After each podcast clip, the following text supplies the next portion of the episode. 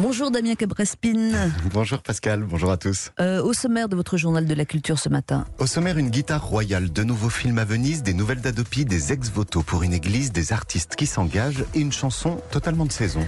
Et l'on commence donc avec cette guitare d'Elvis Presley qui a battu des records hier. Cette guitare acoustique, c'est une Martin D18 construite en 1942. Le King l'a utilisée 12 ans plus tard, de 1954 à 1956, pour l'enregistrement de son album The Sensations.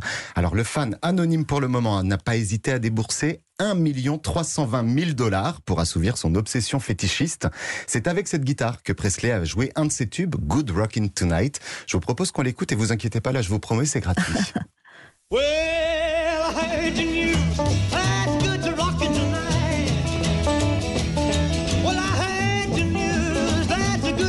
Vous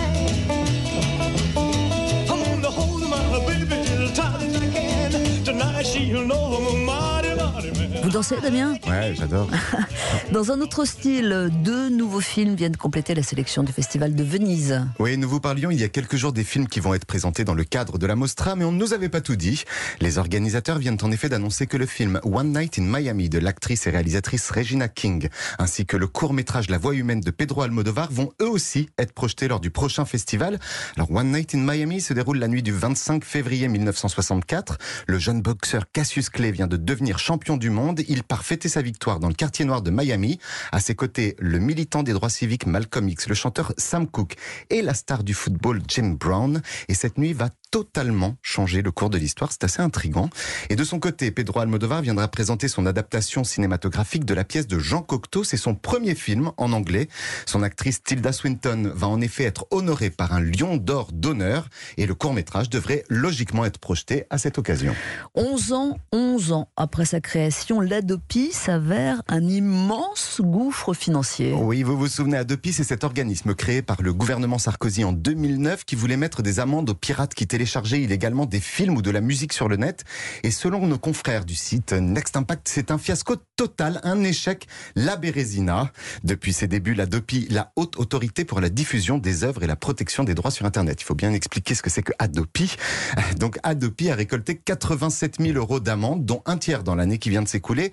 Mais problème, en 11 ans, elle a en parallèle coûté 82 millions d'euros à l'État français, soit presque mille fois plus que les gains qu'elle a engrangés. La somme des amendes correspond à seulement 4 jours de fonctionnement de l'organisme. Et autre souci, la DOPI, se focalise sur les fichiers en peer-to-peer, alors que les usages des internautes ont évolué vers le streaming. Vous comprenez la petite... Euh, Moi je vois bien, mais enfin après, bon, faut suivre. Hein, Peer-to-peer streaming, il suffit de mhm. chercher sur Internet, c'est facile pour comprendre. La DOPI semble donc totalement dépassée, surtout beaucoup trop onéreuse pour un gouvernement qui ne cesse de répéter son désir d'économie. Alors on attend la réaction de Madame Bachelot. Oui, c'est un, immense gâchis, effectivement. Euh, autre chose sur l'île de Ré, une vingtaine d'artistes va participer ou vont participer, selon où on met l'accord, à la restauration d'une église.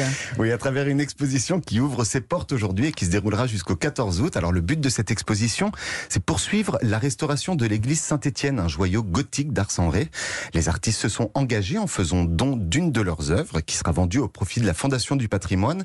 Et l'exposition elle s'articule autour du thème des ex-voto. Alors, parmi les artistes présents, on retrouve entre autres Nicole Garcia, Fabrice Hibert, Eva Jospin ou le comédien Louis-Do de Langsin, mais aussi Vincent Daré, architecte, designer de renom. Renom, c'est une icône des nuits parisiennes à l'époque du Palace.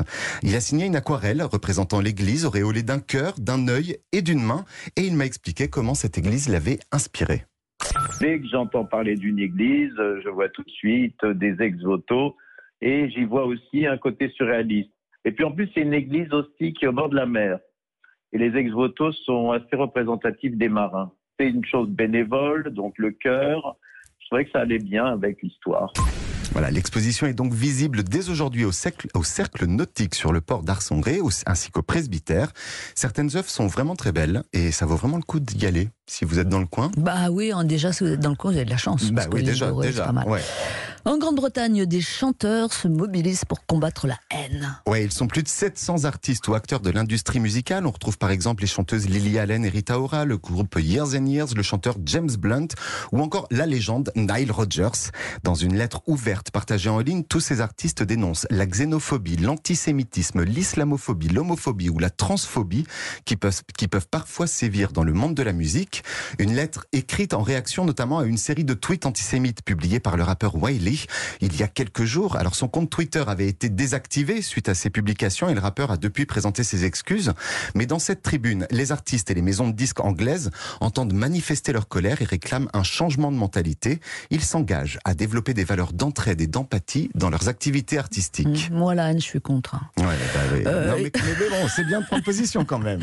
Et dans la même veine, d'ailleurs, l'acteur Ryan Reynolds, lui aussi, passe à l'action. Oui, le comédien hollywoodien qui incarne le super-héros de Deadpool sur grand écran, se mobilise également pour casser les inégalités, contre la haine. Il vient de se lancer dans un projet très concret visant à former des personnes issues des minorités au métier du cinéma. Écoutez, il va tout vous expliquer. Je vais débuter le tournage d'un nouveau film cet automne et je m'engage à recruter 10 à 20 stagiaires de tous les âges issus des minorités et des communautés marginalisées. Ces nouvelles recrues seront payées, logées et leurs déplacements défrayés sur mon salaire. Ils vont pouvoir vivre le quotidien d'un tournage professionnel. Ils vont acquérir une expérience qu'ils pourront utiliser dans leur boulot ou, s'ils ne sont pas trop déçus, se lancer dans une carrière cinématographique. Les candidatures se font en ligne, mais quelque chose me dit qu'il devrait y avoir beaucoup de demandes, donc ça risque de se bousculer un peu au portillon. On termine Damien avec deux nouvelles têtes, la chanteuse Emma Hutt. Mhm. C'est ça Et le musicien Blossom. Deux artistes qui viennent de sortir un titre parfaitement de saison. Ça s'appelle Arrogance Bikini. C'est frais comme un verre de rosé dégusté sous une tonnelle, avec modération évidemment. Ou c'est un peu comme une sieste dans une bouée flamant rose au milieu d'une piscine. C'est vraiment charmant. C'est comme une glace à l'eau. Je vous propose qu'on écoute et on termine ce journal comme ça.